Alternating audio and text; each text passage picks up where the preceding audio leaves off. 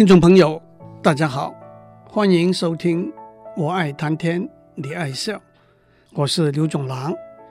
上个礼拜，我为大家开始讲两个人的故事，一位是日本的义武扬匡先生，一位是澳大利亚人，现在定居在美国的立克胡泽先生。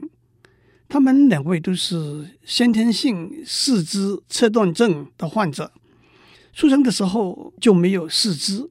义武先生今年三十五岁，胡泽先生今年二十九岁了。他们都过着快乐充实的生活，他们对社会的贡献和影响力更是令人赞羡。上个礼拜，我从他们的出生开始讲他们的故事。在父母亲的安排和争取之下，他们都在一般的小学上学。从念幼稚园开始，义武就是一个好强、爱当老大的人，因此也常常跟同学发生冲突。他打架的时候的一个绝招，就是用嘴咬住对方不放，因为他常常用嘴巴代替手做事，所以下巴也似乎比别人更有力。咬得更紧。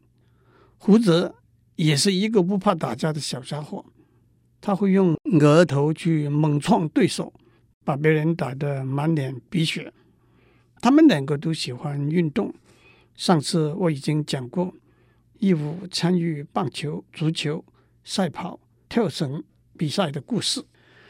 二零零八年，胡泽到夏威夷去做公开演讲，在那里。他遇到了世界级的冲浪好手汉密敦小姐。汉密敦从小就喜欢冲浪，立志要成为一个世界级的选手。才满十岁，已经在重要的比赛里头露出头角。他十三岁那年的一个早上，在夏威夷的一个海滩冲浪，当他正悠闲地斜躺在冲浪板上。把左手垂在水里头的时候，一只四点三公尺长的虎鲨从水底冲上来，把他的左手鳍尖咬断，他失掉身上百分之六十的血。当他被送到医院急救的时候，发现所有的手术房都排满使用了。可是很巧的，他的爸爸正好安排了做一个膝部的手术。就把手术房让给他，他存活过来了，也下定决心要继续从事冲浪运动。意外事故之后的一个月，他重新开始冲浪，经过不断的努力和调整，一年之后获得年度最优秀复出运动员奖。几年之后，他成为一位世界级的冲浪好手，并且也到世界各个地方去。做激励人心的励志演讲，他感人的故事拍成电影，片名是《Soul Surfer》，中文颤译为《灵魂冲浪者》。这部电影四月初已经在美国上演。当胡泽遇到汉密顿，听到他动人的故事之后，他问汉密顿可以不可以叫他冲浪，他马上答应了。开始的时候。他们把冲浪板放在草地上练习平衡。接下来，汉密敦带着他出海。胡泽幽默地回忆说：“他的确有点害怕，因为他们两个人一共只有三个肢体，而且这三个肢体都是属于汉密敦的。对没有手、没有脚的胡泽，在冲浪板上迎着大浪保持平衡，自然是很不容易。”但是掉在水里头又爬起来，一连六次，第七次胡泽成功了。我推荐诸位上 YouTube 找他们冲浪的短片看看。他穿着短短的游泳裤，从沙滩走到水里头，从躺在冲浪板上到用额头顶住冲浪板站起来，还伸出舌头来扮鬼脸。胡泽也游泳。也学深水潜水。义武从小学一年级就开始学游泳。他身高七十公分，游泳池的深度超过一公尺，他的脚根本就碰不到池底。最后，老师决定抱着他下水。义务恐惧的心情，顾不代言。他也顾虑到，他连用他短小的手来擦拭脸上的水也没有办法。虽然对一般人来讲，这可真是小之又小的动作。第一次，义务根本不敢下水；第二次，他下水，他仰躺在水上浮起来了。但是练习了很多次，还是不会换气，花了五年才能够游六公尺。到了六年级，他要参加游泳记录大会。这个大会是和附近三所小学联合举办的，每个小学生都要游二十五公尺。义务被排在第十九组，第一水道，在清脆的铿声中，头上脚下跳到水里。浮起来，靠着一个浮板的帮助，以一分五十七秒的时间完成二十公尺的游程。同学向老师报告说，游泳池那边那些欧巴桑都在哭了。一五爬起来之后，老师怒吼说：“一分五十七秒，怎么比平常慢了这么多？”这句怒吼的背后，含着发自心底的祝福。义务上小学和国中的过程是蛮顺利的，从永和小学到永和中学，和熟悉的同学在一起，毕竟是安心愉快。在国中，义务参加了很多社团活动，他参加了篮球队，还真真正正的上场比赛。他左右两手都可以运球。他运球的时候低于对方的膝盖，运球越低，对方就越难抢。在国中，每个班上有一个学艺股长，每个年级选出一位学艺执行委员，负责统合各班上学艺股长的工作。义务以微小的差距击败对手，当选为他那个年级的学艺执行委员。到了国中三年级，义务是学生会干部，也是校园名人了。有一天，他收到一位一年级的女生特别的同学交给他的一封信，书法清丽流畅。你好，我想学长大概不认识我，不过我却认识学长。每天早上，你站在校门口，和学生会的学长们一起对大家说早安的时候。每次听到学长那句早安，就让我有清爽的心情。这一封信让义务对自己和爱情开始有了自信。原来我也可以谈普通的恋爱的。后来义务也常收到他写的信，也曾收到他去旅行的时候买的纪念品。义务说，在他后来的恋爱经历中，这位学妹的确给了他莫大的勇气。让我打一个岔，讲两个跟运动有关的故事。二零一零年九月十八日，一位四十二岁没有四肢的法国人科罗松，以十四小时的时间横渡三十四公里的英伦海峡。他花了两年的时间训练准备，每个礼拜训练三十五个小时。他在二十六岁，一次电击的意外事件。失去了四肢。另外一个故事是南非的短跑选手皮斯托瑞斯，他因为先天性的疾病，出生十一个月之后，两只小腿在膝盖和脚踝之间就被切除了。他穿着义肢参加短跑比赛，可惜南非参加二零零八年北京奥运会的选手的选拔里头，他四百公尺的成绩。比入选的四十四点五十五秒差了零点七秒，没有当选进入南非的国家代表队。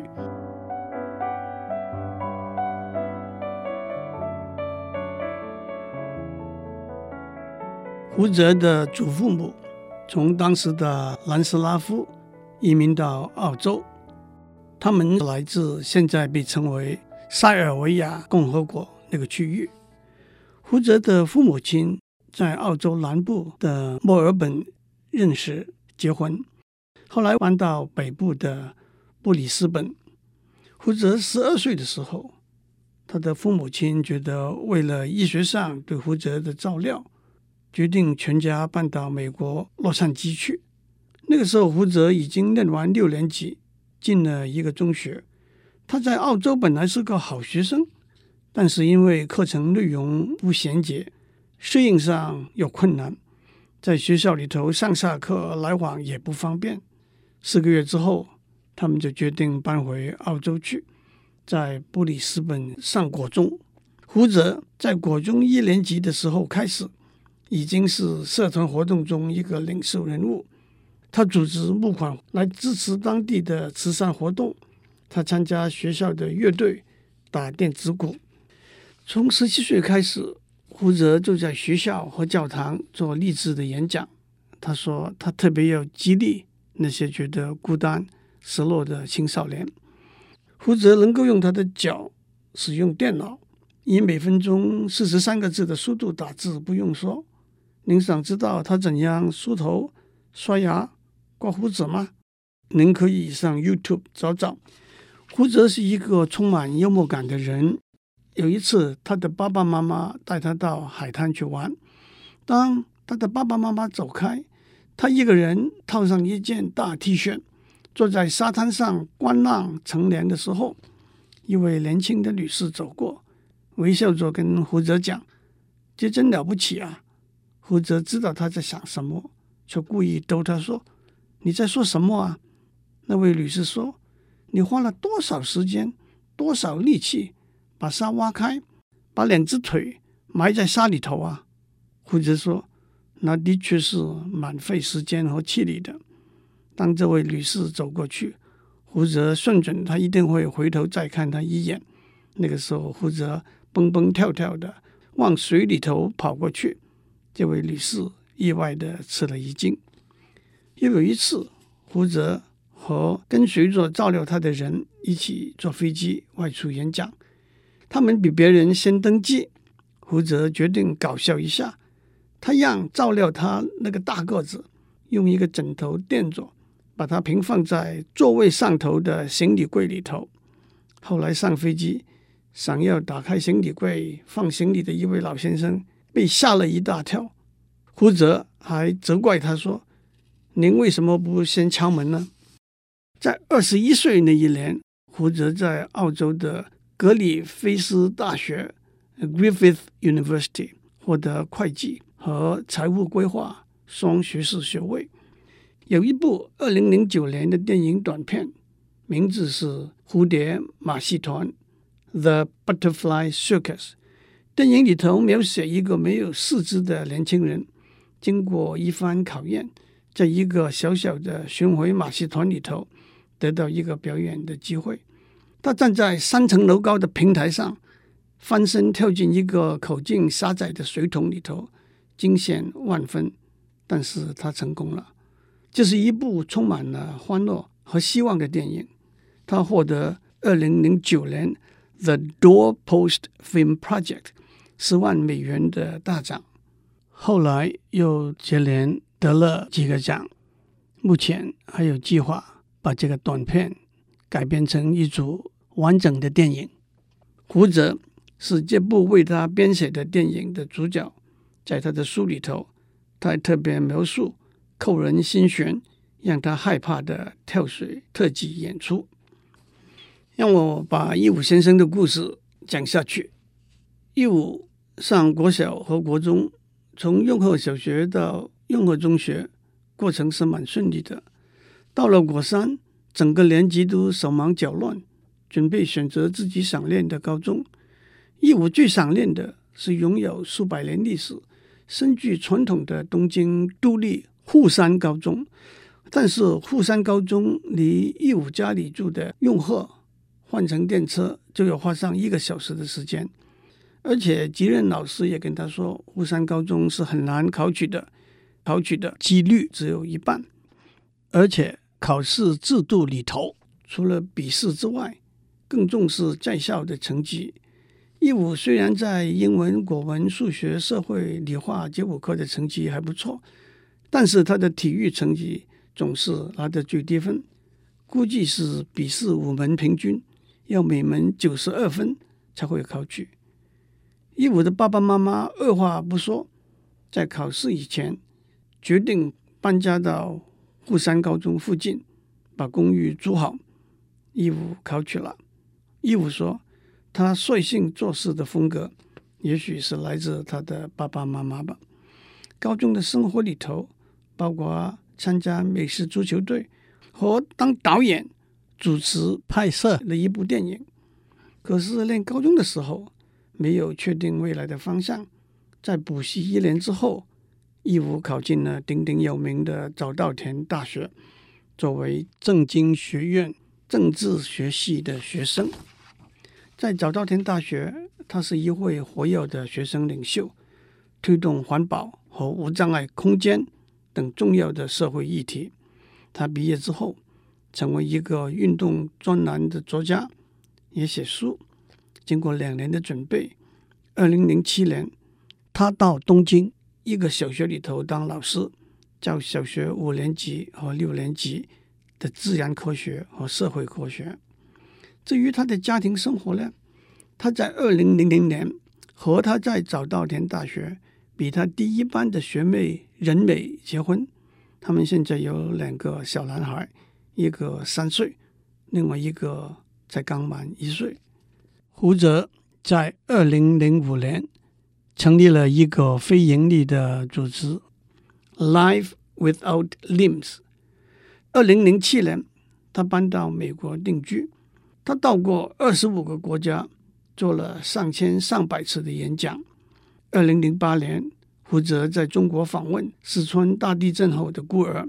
也登上万里长城。今年七月一日到三日，他会到台湾来，在台中、台北和高雄做三场演讲。胡哲他目前还没有结婚。他说过，有一天，当我遇到我心爱的对象的时候，我虽然不能牵住他的手，但是我会抓住他的心。两个礼拜以前，我在台北参加中央大学。陈友华教授的新书发表会，他的新书的名字是《一百二十公分的世界》。陈教授，他的英文名字是 Sherry，在出生五六个月之后，被诊断患了先天性软骨发育不全症，也就是俗称的小小人儿症。因为软骨的组织异常。身高只能长到一百二十、一百三十公分左右。Sherry 小学上民生国小，国中念金华女中，还被派到放牛班去。他后来以榜首的荣誉考进圣心女中。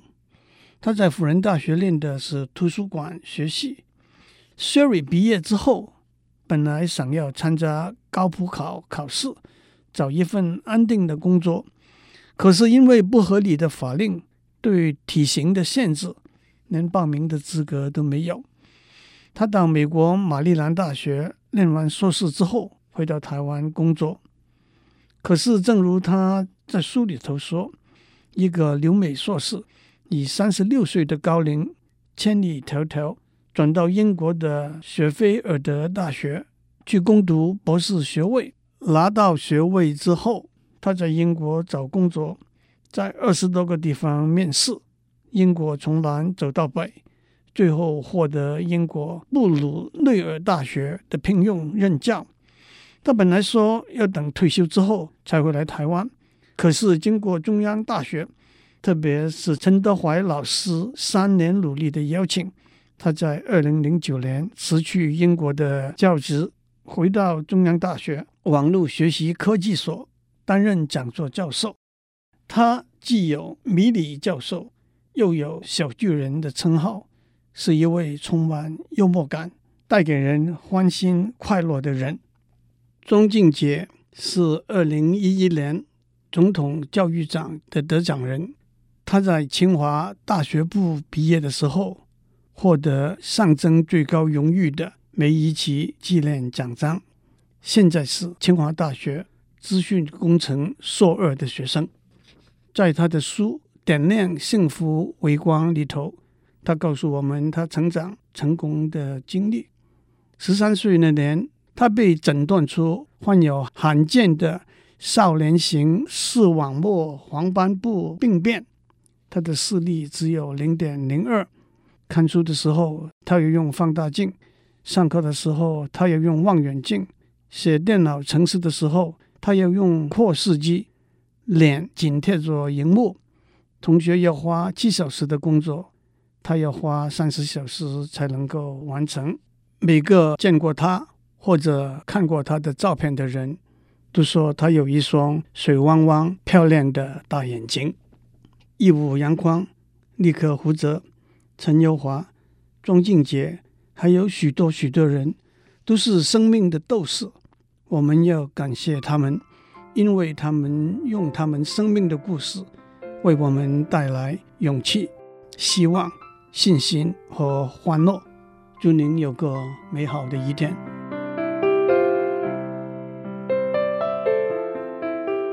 以上内容由台达电子文教基金会赞助播出。